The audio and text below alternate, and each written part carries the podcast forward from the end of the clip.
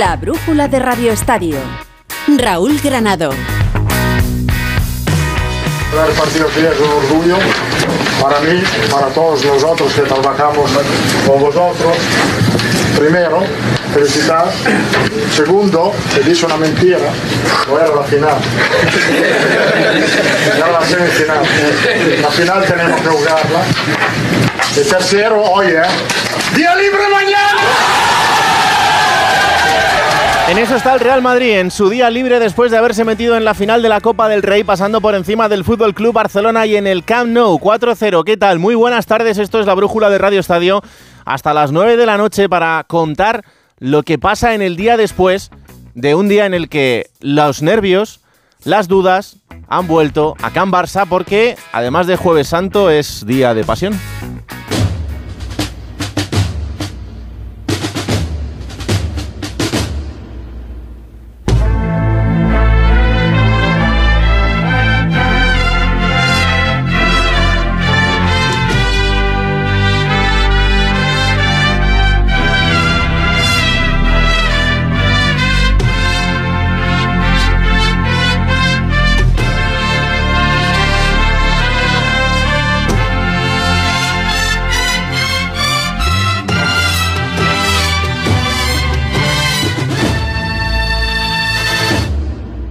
En Milán. El día después de un 4-0 en un clásico con el Real Madrid metido en la final, ahora vamos a estar en Barcelona. La última hora pasa por una carta que habría enviado Joan Laporta a FIFA, UEFA y Real Federación Española de Fútbol para informar del caso Negreira, porque a pesar de todo esto sigue encima de la mesa. Pero lo primero es saber cómo está el Real Madrid, el finalista de Copa. Hola Alberto Pereiro, ¿qué tal? Buenas tardes. Hola, querido, ¿qué tal? Muy buenas, pues te lo puedes imaginar. Es una alegría, eh, no digo inesperada, porque club sí pensaba que se podía remontar la eliminatoria, pero sí es inesperado un resultado, evidentemente, que no se produce en 60 años, es de 0-4, que le ha dado al Madrid la posibilidad de estar en la cuarta final del año. Eh, ganó dos, eh, la Supercopa de España, el Mundial de Clubes, y perdió precisamente frente al Barça la Supercopa de España. El día libre, como bien escuchabas en el discurso de Carlo Ancelotti, alguno cogía rápido el teléfono para aprovechar el viaje directamente desde Barcelona. Alguno ha dejado la capital de España, pero ya te digo yo que no han sido muchos porque es que esto no para. O sea, mañana el Madrid a las 11 tiene el último entrenamiento, se previo al partido frente al Villarreal, en Liga que está muy complicada el sábado a las 9 de la noche en el Santiago Bernabéu y la rueda de prensa de Carlo Ancelotti a la 1 menos cuarto, más o menos en Valdebebas. Solo tiene una baja, la de Ferland Mendy, recuperados como bien vimos ayer en la convocatoria Antonio Rudiger y Mariano, que mira cómo saltaba cuando le dijeron que había día libre, se le ha olvidado que tiene 57 minutos en lo que va de año y que no le pasa nada a ninguno de los buenos, evidentemente, ni Oscourtois, ni Vinicius, ni eh, Karim Benzema, sobre todo, que ahora te entro en detalles de números del francés porque se parece mucho a la 21-22, pero ya decía Ancelotti el otro día que el Madrid estaba en la última parte del año. Son 10 goles en dos partidos, 6-0 y 0-4. Ha encendido la caldera, mira, lo escuchamos. La caldera ha vuelto a temperatura. Eh, Esto es el momento de, de- más, más importante de la temporada cuando estamos en temperatura lo hacemos bien. Cuéntame cosas que no me hagan daño. Bueno, pues se ha encendido la caldera de Ancelotti, es eh, lo que utiliza el entrenador del Real Madrid, Alberto, para eh, indicar que el Real Madrid está en ese nivel de ebullición necesario que normalmente ocurre cuando suena la música de Champions, pero que es la versión que vimos ayer del conjunto blanco. Pues es lo que hay. Eh, el Madrid eh, se ha puesto en modo alarma, eh, sabe que, sobre todo teniendo a Champions de por medio, este equipo no se va a relajar. Y el preparador físico que tiene es uno de los mejores fichajes de la era de Florentino Pérez, sin lugar a dudas, como es Pintus. Ha vuelto a dejar a los jugadores eh, que los ves y te sale otra cosa al ver al equipo. Lo vimos el otro día y lo hemos vuelto a ver. Y ya sabes que no es normal, porque los hemos vivido todos cuando contamos los partidos después del parón de selecciones. El Madrid que busca tercer título de la temporada, el número 100 de su historia, en caso de que el 6 de mayo levante la Copa del Rey, el título número 20 de Copa sería la final número 40, la última, que manda narices, también te lo digo, es precisamente la primera etapa Ancelotti 2014, con aquel eh, famoso gol de Gareth Bale corriendo la banda y dejando a Bartra en su sitio con ese 2-1 del Real Madrid. Y en cuanto a las estrellas, te lo decía antes, hay que tener cuidado ya si vemos los números de Karim Benzema. Está en 28 goles, dos hat-trick consecutivos, es el delantero de las cinco grandes ligas europeas, ahora mismo con más producción en cuanto a goles y asistencias en lo que va de 2023, incluso por delante de Erling Haaland. Vinicius está en 20 goles y 11 asistencias en lo que va de año. El año pasado llegó a 22 goles, te lo puedes imaginar. Rodrigo Valverde prácticamente los 10. y que no le pase nada a Luca Modric y a Tony Cross, porque yo ya me incluyo, no vuelvo a decir nada malo de ninguno de estos dos. Eso lo juro por nada, vamos. Desde luego que sí. Luego te pregunto por Kylian Mbappé, eh, porque también ha sido protagonista en el día de hoy. ¿Y qué tiene que ver con el Real Madrid? Ahora lo que quiero es saber la opinión del látigo serrano una vez que ha terminado el partido. No sé si también estás de acuerdo con Ancelotti en que la caldera está en ebullición. Hola látigo, ¿qué tal? Muy buenas. ¿Qué tal, Raúl? Buenas tardes. Bueno, pues parece que el Real Madrid se activa justo en el momento decisivo de la temporada, cuando llega el mes de abril, y no solamente ha triturado, ha crucificado al Barça y está en la final de Copa, sino que se convierte en uno de los grandes favoritos para, para ganar la Champions, quizá junto a ese ganador de la eliminatoria entre el Bayern y el Manchester City.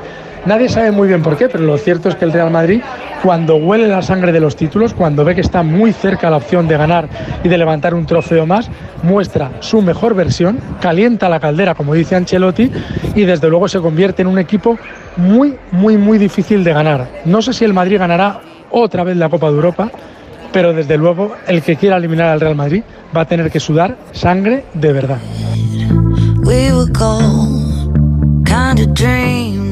Y a todo esto la cruz está en Can Barça después de esta derrota y de las consecuencias que puede tener en el conjunto de Xavi Hernández. Ciudad Condal, Barcelona, Alfredo Martínez, ¿qué tal? Buenas tardes.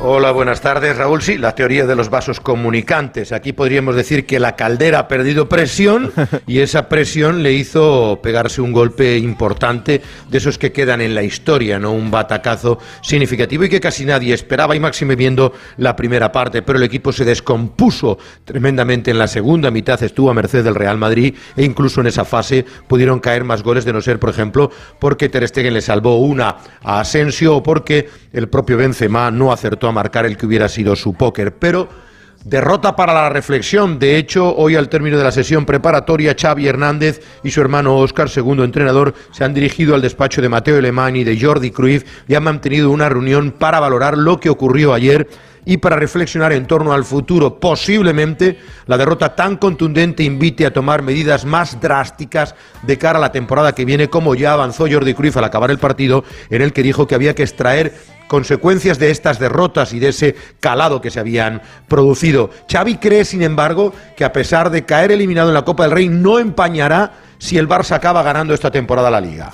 Si ganamos la Liga, ganamos la Supercopa, eh, a, mi modo de ver es una muy buena temporada, entonces y hay que seguir compitiendo. Eh, si ganamos la Liga, ganamos la Supercopa, no va a empañar nada, nada la muy buena temporada que podemos hacer ha habido motivos de mofa internacional. El Intras de Frankfurt, que viste de blanco, vuelve a reírse del Barcelona y vuelve en redes sociales a recordarle aquella eliminación en el Camp Nou, como hiciera el Real Madrid. Y Garnacho, que también ha aplaudido un gesto de Vinicius con respecto a la remontada, con dos emoticonos de sonrisa y de felicidad. Garnacho, que pasa por ser casi el enemigo público número uno del Barcelona. Otro de los enemigos públicos número uno, Raúl, es Vinicius. Ayer tuvo sus más y sus menos con Gaby, recibió una cartulina amarilla exasperó hasta Araujo, que sabes que es un tipo con un temple y una tranquilidad absoluta y que tenía bueno, creo que sigue teniendo una muy buena relación con el brasileño, muy lícita en el terreno de juego, pero en el rush final del partido se calentó y explicaba lo que le había ocurrido. Eh, cada vez que nos toca enfrentarnos eh, es un duelo muy, muy sano, pero, pero bueno, eh, hoy me calenté un poco porque estaba todo el partido hablando con, con la gente de afuera, calentando a los compañeros. Creo que es un grande jugador, pero tiene que enfocarse a jugar más, a dedicarse. Si se dedica a jugar al fútbol dentro de la cancha va a ser todavía aún mejor. Y nada, eso me calentó, me calentó porque estaba diciendo de todo para, para nuestra gente y, y nada, cosas de fútbol pasa, pasa dentro de la cancha y lo que pasa ahí se queda ahí. Al Barcelona no le queda otra que centrarse en la Liga. 11 finales para conseguir un título que tiene muy encarrilado. Hmm. De momento hoy hemos sabido que Mateu Laoz será el árbitro del partido frente al Girona. Y termino con dos apuntes importantes. Tú lo comentabas. Joan Laporta ha remitido una carta a la FIFA y a la UEFA en la que les dice que no prejuzguen su situación, que van a demostrar su inocencia y que bastante vilipendiados están por lo que está ocurriendo y que por tanto mantengan la calma porque el club se va a defender en los juzgados y va a su inocencia. Es una carta dirigida a los dos organismos, sobre todo preocupados porque Ceferín ya ha hecho ciertas valoraciones. De hecho, esa carta va a evitar que el Barcelona remita la carta a los socios como estaba estipulado en un primer momento. La Porta va a hacer una rueda de prensa posiblemente la próxima semana. Vamos a esperar acontecimientos, pero sí ha dirigido también una llamada telefónica a Luis Rubiales para explicarles que iba a hablar con la UEFA y el contenido de esa misiva que pretende rebajar la tensión y pedir un poco de comprensión y tiempo sobre todo a UEFA y a FIFA. Y atención a la noticia que se va a hacer oficial en las próximas horas. El Barcelona ha conseguido ya la financiación del Spy Barça a unas cantidades más o menos más solventes, entre un 5,5% en el primer tramo y hasta un 6% para los 1.500 millones que va a pedir. Los primeros 200 serán para devolvérselo a Goldman Sachs. Ojo porque el Spy Barça y los 1.500 millones tienen una pequeña mala noticia. En el proyecto actual no entra el Palau Blaugrana, con lo cual el Barcelona va a tener que seguir jugando al baloncesto en la cancha antigua. Son 400 millones y Raúl, me temo que no hay para todo. No, no tiene pinta y, y más en esta situación. Pero bueno, eh, estaremos atentos también a esta parte económica importantísima de cara a la, a la, próxima temporada y sobre todo a las siguientes. ¿Cómo va a lastrar esto eh, la parte deportiva del equipo? El Barça que jugará el lunes a las 9 de la noche en el Camp Nou frente al Girona. Gracias, Alfredo. Hasta luego, Raúl. Por cierto, en estas eh, cartas y llamadas de Joan Laporta solo hay una pata que falta, que es la Liga.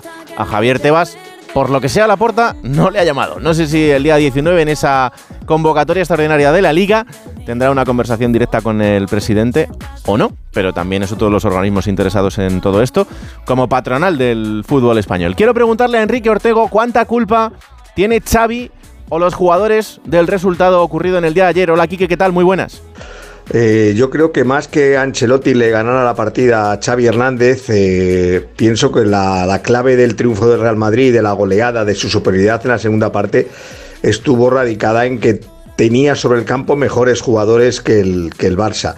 El Barça con las ausencias que tenía estaba muy limitado, sobre todo en el centro campo, y sin embargo el Madrid en el segundo tiempo sacó la mejor versión a nivel individual de muchos jugadores no hizo nada raro Ancelotti realmente desde el punto de vista táctico. Simplemente ayer jugó con dos medios centros, Cross y, Valverde. A Modric le metió en la media punta, pero con libertad de acción. Y luego su gran apuesta fue la de colocar a Camavinga de lateral izquierdo para marcar a Rafinha. Eh, tiene mérito esta, eh, no es la primera vez que lo hace, pero tiene mérito en esta ocasión porque tenía otras variantes. Tenía la alternativa de Álava, que ha jugado ahí siempre, tenía la de Nacho, que parecía más natural, tenía incluso la de Rudiger, que, porque Ancelotti considera que Rudiger tiene velocidad para jugar ahí en la banda, pero apostó por Camavinga y le, le, salió bien. Yo creo que fue más un partido de jugadores que de entrenadores, tampoco Xavi hizo nada raro, y el triunfo del Madrid hay que buscarlo y radicarlo ahí. Y a todo esto, en este partido hubo otro invitado especial que era Martínez Munuera, que fue protagonista en lo positivo.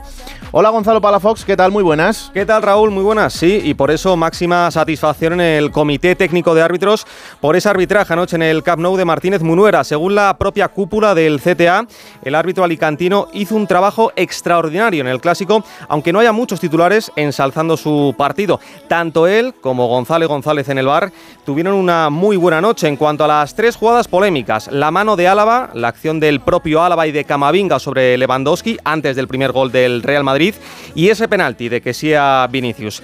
En el comité lo tienen claro, muy claro, 100% de acierto. La mano está apoyada, aquí yo creo que no hay ni debate, no hay penalti al polaco, se adelanta Álava y toca balón. Además Lewandowski no protesta y el penalti a favor del Madrid es claro, hay contacto.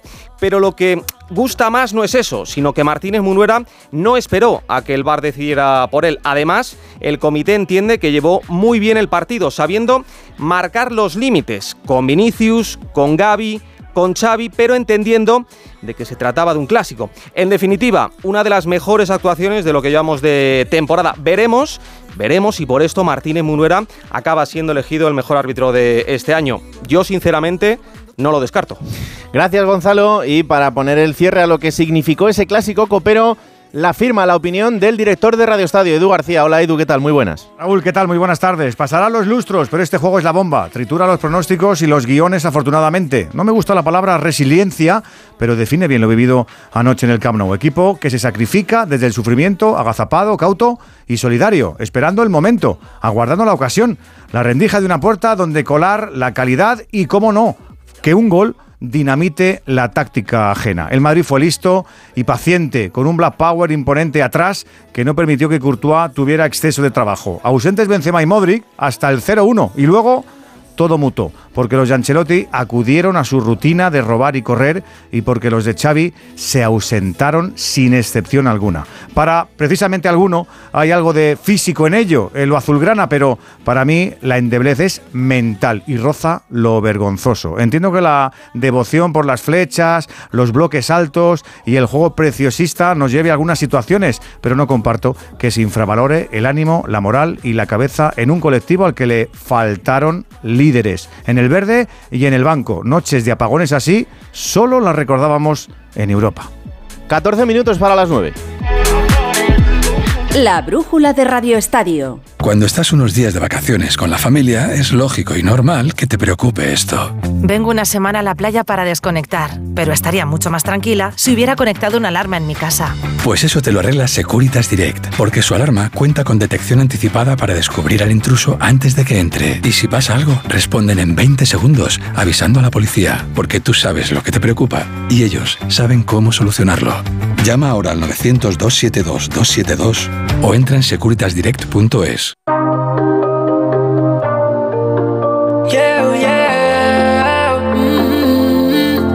Y ahora doy vueltas 360 sin El rival del Real Madrid en esa final de la Copa del Rey será Osasuna, después de eliminar al Athletic Club de Bilbao en San Mamés. Hola Javier Saralegui, ¿qué tal? Muy buenas. Buenas tardes. Entrenamiento multitudinario de Osasuna a puerta abierta con cantidad de escolares ya de vacaciones que se han acercado junto con sus familias a ver a sus ídolos y entrenamiento feliz después de una jornada de descanso otorgada por Yagoba Arrasate mm, tras conseguirse la clasificación para esa final de la Copa del Rey. Precisamente el héroe de la misma, Pablo Ibáñez, el canterano, hoy ya sí tenía claro eh, quién prefería de rival y está satisfecho por el resultado del partido del miércoles. El motivo es una cláusula del miedo. Ahora la- por la final, sin ninguna duda. Una vez hemos llegado hasta aquí y todas las eliminatorias sufriendo con prórroga, penaltis, esta copa tiene que ir para nosotros. Yo creo que, que el Madrid bien, porque así estamos todos los de la plantilla de poder jugar y, y contentos. Vamos a por ello. El futbolista del Fútbol Club Barcelona que juega en Osasuna y que, eh, al no ser el rival del Barça, pues sí podrá estar en esa final. Y a todo esto, hoy ha sido protagonista o lo está siendo Kylian Mbappé. De momento, solo por sus líos con el Paris Saint-Germain. ¿Qué ha pasado Francia? Manu Terradillos, ¿qué tal? Muy buenas. Un nuevo capítulo, no sé si decir de polémica, Raúl, como estás, pero al menos sí de desavenencia de Kylian Mbappé con el PSG. El motivo, el uso de una entrevista con él dentro de la campaña para los abonos de la próxima temporada. El jugador mostró en redes su desacuerdo y denunció que nunca le informaron de que se tratase de una grabación para un vídeo promocional, sino que pensaba que era una entrevista normal para medios del club. Una entrevista, por cierto, en la que habla de la importancia del Parque de los Príncipes, de los aficionados, pero no hace ningún llamamiento directo a abonarse. En su comunicado resalta que acciones como esta es lo que motiva que se pelee por la protección de los derechos de imagen individuales de los jugadores. Que Mbappé haga algo así no es nuevo, ya ha tenido varios encontronazos con la Federación Francesa por el uso de su imagen para campañas con patrocinadores con los que no está de acuerdo, pero el hecho de que en este caso se tratase de una queja por aparecer en un vídeo que se proyecta en la próxima temporada ha dado que hablar.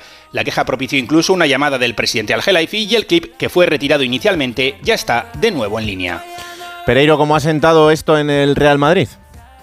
Mira, tengo un montón de frases apuntadas en el cuaderno de eh, que me han dicho algún jugador, algún eh, directivo. Me voy a quedar con una. Cada uno que tiene con sus problemas. Que si estuviera aquí esto, eso no, eso no le pasaba. Así que es- esa me vale más que las demás. Eso seguro. Habitual en Kylian Mbappé, además, tener este tipo de problemas. Ya los ha tenido. ¿Tú te imaginas que en el Madrid Raúl dice que no está de acuerdo con la campaña de abonados porque no le han dicho que era para eso y que No, era para la entrevista interna del club? No creo, que, no creo que fuese que a se prepare Mbappé. Pero que esto no es nuevo porque ya le ha ocurrido, por ejemplo, con la selección francesa, donde en infinidad de ocasiones se ha negado a participar en campañas publicitarias eh, y ceder su imagen para la federación. Eh, y así lo sabía el presidente Noel Le Graet y, y así lo hacía en cada campaña publicitaria de la que era protagonista la selección francesa y él evidentemente siendo una estrella. En cualquier caso él pensaba que estaba grabando una entrevista para los medios oficiales del club y de repente se ha encontrado con su cara puesta en los abonos de la próxima temporada con lo que tiene que ver con su futuro en Entredits. Vamos a hacer una pausa y hasta las 9 seguimos en directo.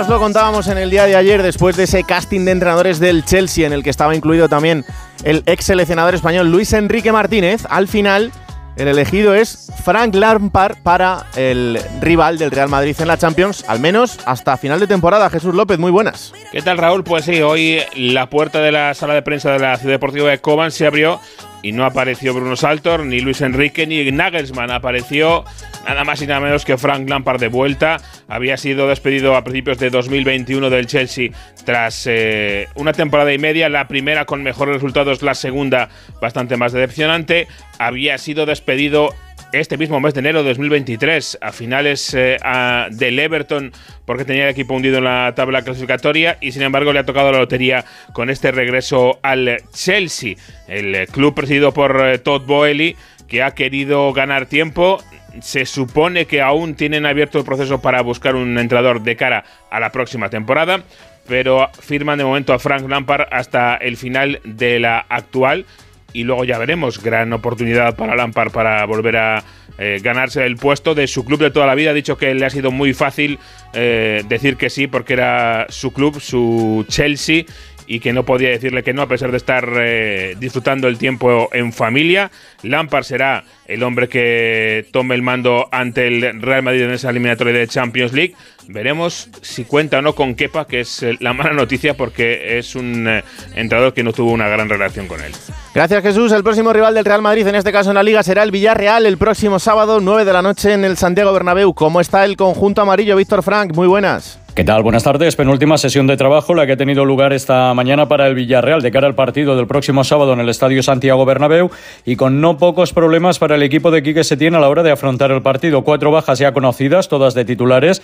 Caso de Capú, Coquelin, Gerard Moreno y Nicolás Jackson. Ausencias, por lo tanto, de músculo en el centro del campo y de alternativas para el ataque, que además también podrían unirse a otros futbolistas que no han trabajado en el día de hoy y que en algunos casos, la gran mayoría de ellos de titulares, apuntan también a poder perderse el partido. Es el caso de Raúl Albiol, de Terrás, de Chuguece y de Baena, con lo cual el equipo amarillo, a la espera del último entrenamiento que tendrá lugar mañana, podría llegar prácticamente cuadro al Coliseo Blanco.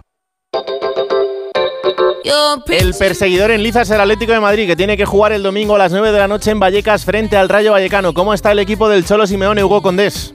Hola, ¿qué tal Raúl? Buenas tardes. Bueno, pues en el Atlético de Madrid se sigue preparando evidentemente el partido del domingo frente al Rayo Vallecano con la intención de seguir sumando, de certificar matemáticamente la clasificación para la Champions, de ser terceros, que después de lo que ha pasado esta semana en Copa del Rey te da un billete para la Supercopa de España y por supuesto eh, si hay posibilidades pues alcanzar al Real Madrid, al que tiene a cinco puntos. Los rojiblancos que han preparado con una ausencia en el entrenamiento de hoy, la de Ángel Correa, el delantero con permiso eh, personal no ha estado en ese entrenamiento y en principio va a ser titular en Vallecas. Eh, no va a peligrar su presencia, pero veremos si esto le cambia los planes a Diego Pablo Simeone, que hoy ha probado con Álvaro Morata como acompañante de Antoine Grisman. Ya sabes que tienen las bajas de Reinildo y de Memphis Depay y que Rodrigo de Paul le gana la partida a Lemar y va a jugar en el centro del campo. Así que los rojiblancos que todavía van a tener dos entrenamientos más antes del partido del domingo a las 9 en Vallecas. Esta jornada 28 que arranca mañana a las 9 de la noche en el Sánchez Pizjuán con el Sevilla Celta de Vigo y en Valencia ha hablado hoy Cavani Eduardo Esteve.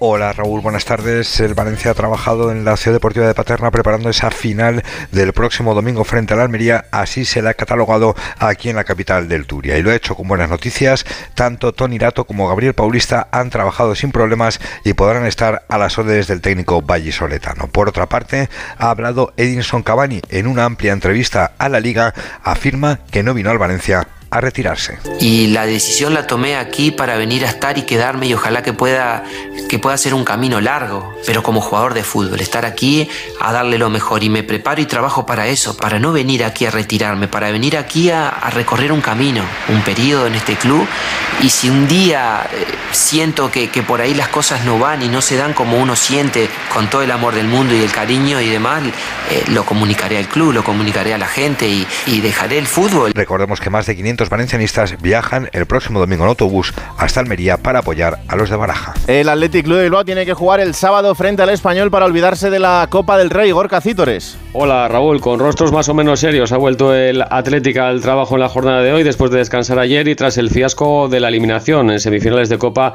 el pasado martes en Samamés ante Osasuna. Todos disponibles, salvo los lesionados Leque y Morcillo. También está disponible Nico Williams que ha trabajado esta mañana después de que ayer fuera protagonista por borrar sus redes sociales, su perfil de Instagram y de Twitter tras recibir eh, varios insultos y mofas en el transcurso de la noche del martes al miércoles. Fue el centro de las eh, críticas y de la ira de ciertos aficionados, habrá que decir entre comillas, del conjunto rojiblanco. Una sesión de trabajo esta mañana en Lezama con la presencia además del presidente del Athletic, John Uriarte, además del director deportivo Miquel González y del director general John Berasategui. Incluso José Ángel Iríbar también ha presenciado la sesión para tratar de transmitir apoyo a la plantilla y ánimo de cara a las 11 jornadas eh, de, de liga que restan hasta la finalización del campeonato, donde los rojiblancos van a pelear por alcanzar plaza europea, el objetivo que se marcó al inicio del curso. Ahora mismo están a 7 puntos del sexto clasificado, el Villarreal.